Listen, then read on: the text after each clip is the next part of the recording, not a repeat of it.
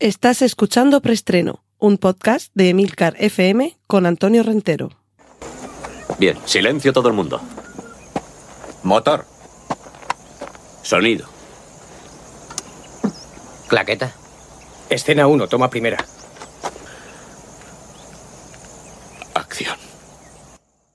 Saludos, bienvenidos una semana más a Preestreno, el podcast de Emilcar FM, donde repasamos las últimas noticias de cine y series de televisión.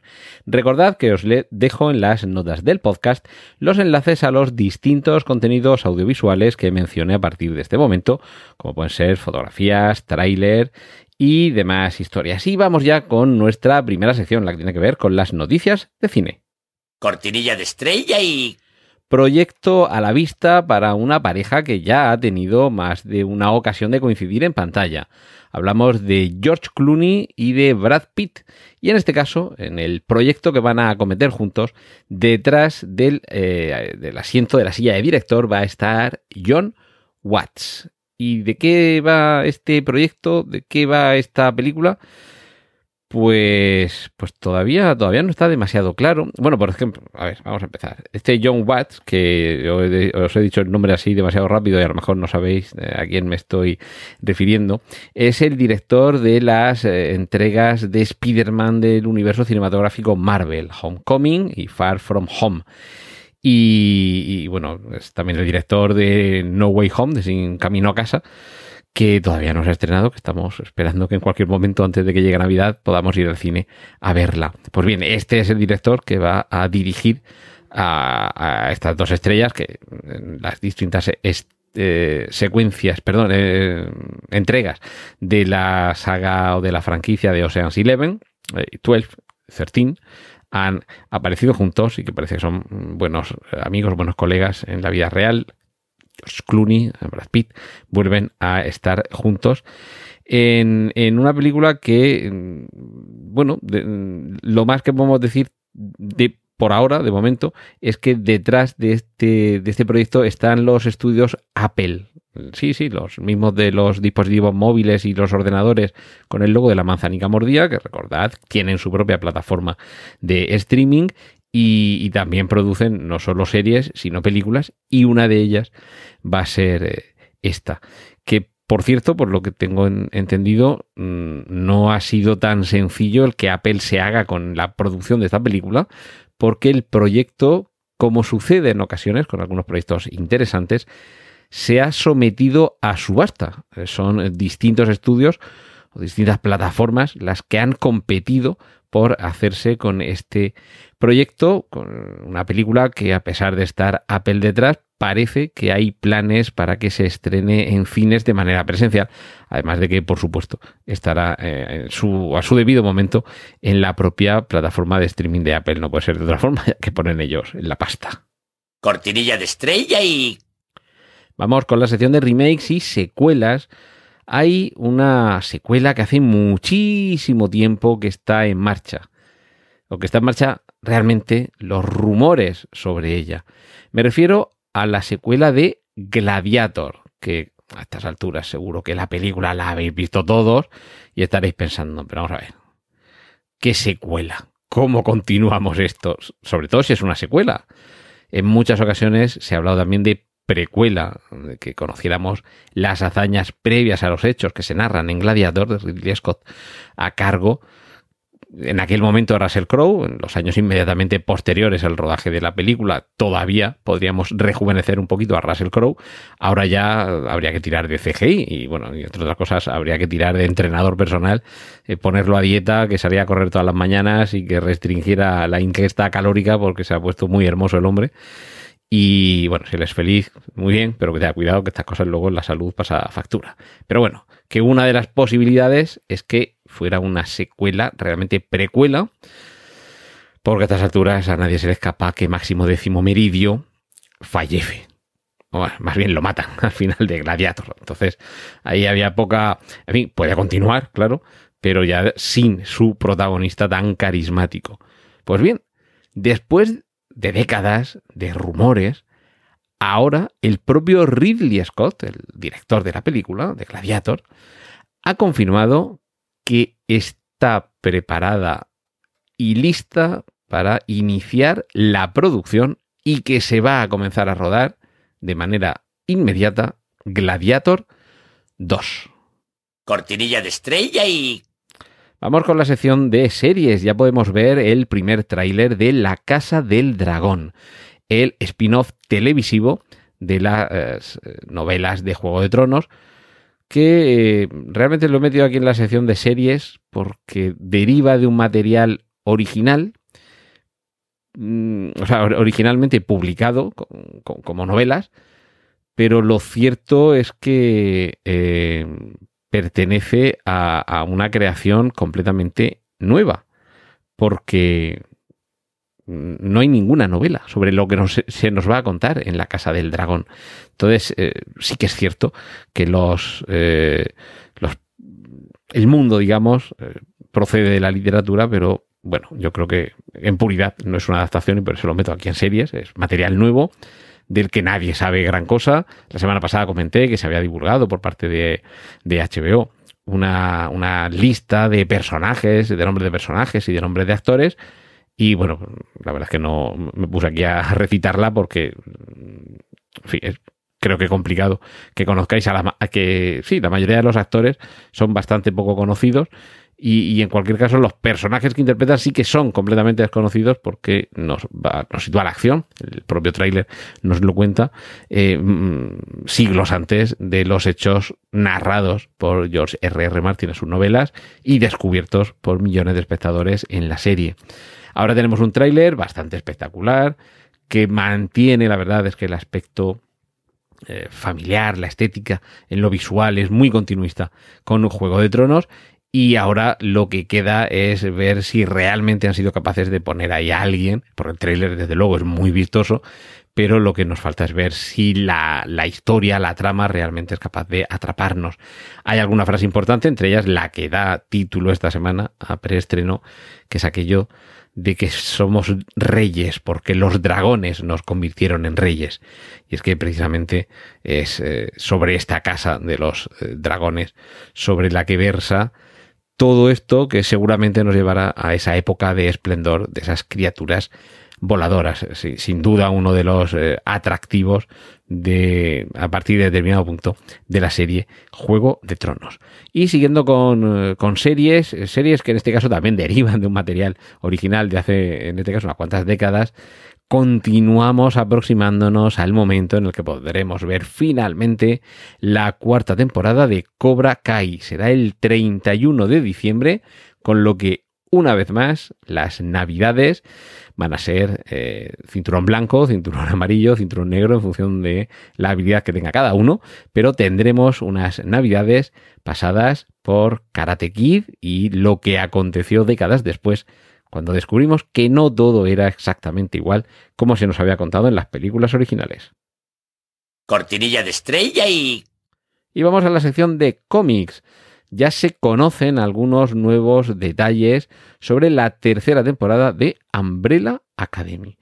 Que por cierto, por cierto, mm, ya dentro de esas eh, de, esos nuevos conocimientos que tenemos sobre esta serie está el que quizá no debamos encariñarnos demasiado con ella, porque es posible que quizá haya solamente una temporada más después de esta tercera temporada.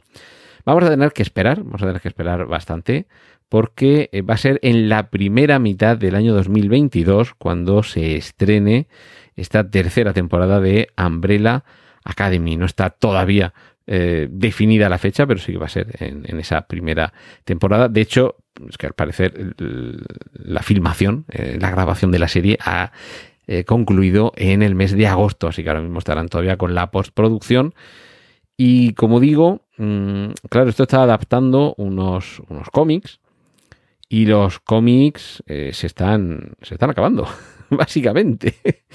Entonces, eh, sí que es cierto que esto no será la primera vez que una serie tiene una vida más larga que el propio material original en el que se basa en la literatura o en el cómic, pero ese es uno de los rumores, que esta tercera temporada de Umbrella Academy podría ser la última.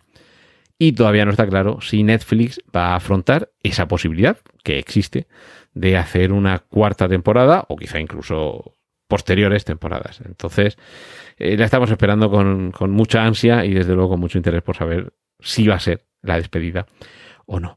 Lo que sí que no va a ser la despedida es para los proyectos que tiene en marcha Marvel. Marvel Studios, tanto en cine como en series de televisión, como en series de animación.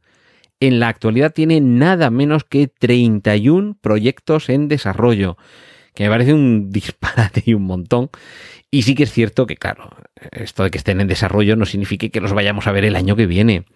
Y de hecho, incluso de esos 31 proyectos, hay algunos que todavía no se sabe nada sobre ellos. Es decir, no sabemos ni el título. En cuanto a series, quizá las que están ya más adelantadas, Miss Marvel, que está en postproducción y que se estrenará en el año 2022. En, rodaje o en filmación están Moon Knight, el Caballero Luna, y She-Hulk, o Hulka, como también se la conoce aquí en, España, o se la conocía, eh, por lo menos en mis tiempos mozos, eh, que están actualmente, digo, en grabación. Eh, Invasión Secreta, que está en preproducción, y el especial de Navidad de Guardianes de la Galaxia para Navidad de 2022. Estas cinco series, o estas cuatro series y el especial, eh, estarían previstas para el año 2022 y luego hay otras cuatro series más de las que todavía no se sabe en qué fecha se estrenarán y a mí me da que seguramente en 2022 no va a ser, ¿vale? Se trata de Iron Heart, Armor Wars, la segunda temporada de Loki y la segunda temporada de What If o qué pasaría si, que si no estoy equivocado ha concluido esta semana. Eso en cuanto a series. Pero luego tenemos las, las películas. Sí que es cierto que hay algunas eh, que aquí no están eh, contabilizadas, como puede ser eh, la de inminente estreno, la tercera parte de la nueva hornada de Spider-Man, sin camino de regreso a casa, o No Way Home, sin, sin camino a casa que es de estreno inminente, esta no la contamos, pero sí que contamos las que están en postproducción, que son Doctor Extraño y El Multiverso de la Locura, que se estrenará el 25 de marzo de 2022, y Thor, Amor y Trueno, o Love and Thunder, que se estrenará el 6 de mayo de 2022 y que está también en postproducción, o Black Panther Wakanda Forever, que se estrenará el 8 de julio de 2022 y que actualmente se está rodando, y por terminar con los estrenos previstos para el año 2022 de Marvels, el 11 de noviembre de 2022. Eh, eh, me he saltado junto a Spider-Man eh, Eternals, que está también se estrena ahora antes de Navidad. Y en cuanto a películas que todavía no veremos en 2022, tendríamos que hablar de Ant-Man y la avispa Quantum Manía, que se estrenaría el 17 de febrero de 2023 y que actualmente está en rodaje, y Guardianes de la Galaxia Volumen 3, que se estrenaría el 5 de mayo de 2023 y que actualmente se encuentra en fase de preproducción. Además, hay tres proyectos concretos de los que sí sabemos los títulos. Cuatro Fantásticos, Blade y la tercera parte de Deadpool. Lo que no sabemos es cuándo se estrenarán estas películas y si os dais cuenta, al principio mencioné que Marvel tenía 31 proyectos en desarrollo. Os he hablado de nueve series, os he hablado de nueve o diez películas, y claro, aquí nos faltan, nos faltan unos cuantos. Nos faltan algunas como el Capitán América 4 ya protagonizado por Anthony Mackie, el, spin-off de la serie Hockey, eh, Ojo de Halcón, que sería Echo, al parecer una serie que estará eh, basada en, el universo de Wakanda, que esta última todavía está pendiente de confirmación oficial, pero claro, nos faltaría casi una decena de productos entre series y series de televisión, eh, o sea, entre series eh, de televisión, series de animación y películas, de las que es que no sabemos ni el título. Mucho trabajo tienen pendiente todavía en Marvel y desde luego muchas ganas de que vayan pasando estos años y vayamos disfrutando de estos contenidos cortinilla de estrella y... Y vamos con la sección de adaptaciones. Mike Flanagan, que actualmente podemos disfrutar su serie Misa de Medianoche en Netflix y que ya nos ha aterrorizado en otros de sus trabajos, como puede ser eh, La Maldición, eh, La Maldición de Hill House, ya tiene un nuevo proyecto en marcha y yo creo que nos va a fascinar porque de nuevo volvemos a una casa terrorífica De nuevo volvemos, en este caso, no una inspiración, porque eh, está claro que Misa de Medianoche está muy influenciado por la obra de Stephen King, al igual que la, la maldición de Hill House no era una adaptación estricta de la novela del mismo título, pero sí que estaba claro que estaba también muy influenciada por las novelas de Casas Encantadas. Pero ahora Mike Flanagan, de nuevo con Netflix, estaría desarrollando una adaptación de nuevo en forma de miniserie, en este caso con ocho capítulos, de uno de los relatos más espeluznantes de Edgar Allan Poe. Se trata de La caída de la casa Usher, un relato que ha tenido alguna adaptación al cine, de aquellas de la factoría Corman, deliciosa, con Vincent Price como protagonista, como el, hermano de la amada del protagonista. Que, en fin, algo extraño sucede en aquella casa y desde luego con este personaje eh, interpretado por Vincent Price no puede suceder nada normal en esta casa. Pero también hay una adaptación, digamos, no oficial que es eh, La cumbre escarlata de Guillermo del Toro, que no es exactamente una adaptación, pero está también fuertemente influenciada por ese espíritu, está completamente impregnada del gótico, del terror gótico, de la obra de, Poe, por supuesto, y en concreto de una como la caída de la casa Usher. Pues habrá que esperar. Eh, ya daremos más detalles, sobre todo de cuándo vamos a poder verla. Y finalizamos con la secuela de Sexo en Nueva York. En este caso, de nuevo, bueno, aquí ya veis que tengo a veces un criterio un poquito mm, variable, porque esto tampoco, sí, la serie original de Sexo en Nueva York estaba basada en las novelas de Candace Bushnell, pero en esta ocasión, que yo sepa, no hay un material original literario de partida, pero bueno, en esta ocasión he decidido colocarlo aquí en adaptaciones y, eh, y es una secuela, una secuela de Sexo en Nueva York, que ya tiene fecha de estreno en HBO Max que va a continuar con las protagonistas, excepto una. Volveremos con Carrie Bradshaw, interpretada por eh, Sarah Jessica Parker. Tendremos de nuevo a Cynthia Nixon como Miranda y a Christine Davis como Charlotte. Pero ya habéis visto que por el camino hemos perdido a, un personaje, que es el que interpreta Kim Cattrall, que no va a estar. Sí van a estar Sara Ramírez, Sarita Shuduri y por aquí Chris Noth, que si no recuerdo mal era Mr. Big. Y continúan, continúan las aventuras, ahora sí, mm, décadas después, vamos a ver qué es lo que sucede con, esta, con esta familia y, lo que tenemos es eh, que, bueno, yo no sé si sigue teniendo vigencia el contar las historias de estos personajes. Eh, yo creo que se ha perdido, con las primeras temporadas de la serie, se perdió bastante del espíritu de la misma y ya que hablar de las películas que continuaban con sus aventuras. Y sinceramente, yo creo que los amantes de sexo en Nueva York, lo más probable es que no estén encantados con, eh, la deriva que están tomando estos personajes. Pero en cualquier caso, eh, en HBO han decidido continuar eh, con sus aventuras y seguro que habrá, fíjate, yo creo que mucho más público femenino que masculino esperando las nuevas aventuras de estas chicas que creo que tanto en las series de televisión como quizá en, las relaciones humanas y de pareja yo creo que sí que tuvieron una cierta forma de influir en, cierta parte del comportamiento de la sociedad urbana, cierta parte, insisto.